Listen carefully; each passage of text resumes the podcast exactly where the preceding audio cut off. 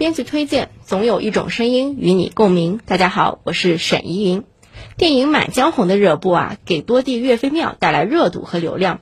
但是呢，有的游客行为却变了味，出了格。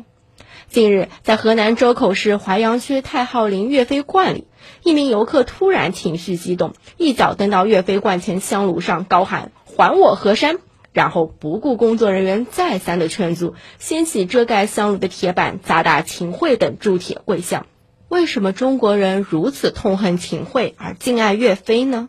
这是因为岳飞他生于乱世却壮怀激烈，立于危局却勇猛精进。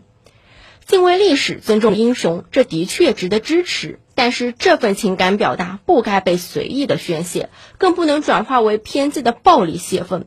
不论多么高大上的理由，这都不能成为破坏公务、严重扰乱旅游景点公共秩序的挡箭牌。这种借机会发泄情绪、寻衅滋事，其行为本身已涉嫌违法。社会在发展，文明在进步，很多以暴制暴的偏激表达已经不符合文明演进的大方向。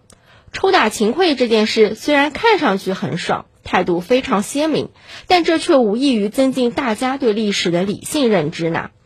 真正的以史为鉴，不能仅仅是对某个人物简单的爱或恨，还应回溯历史，深入了解事件的发展脉络，知道那些历史悲剧是如何酿成的，秦桧等佞臣的行径造成了何种历史后果等等。与其用掌果秦桧当做某些景点吸引游客的卖点噱头，不如用更加人性化的游览设置，为人们创造真正丰富深入的文化体验。这种经过沉淀的反思，才更有启示意义，更具文明的厚度。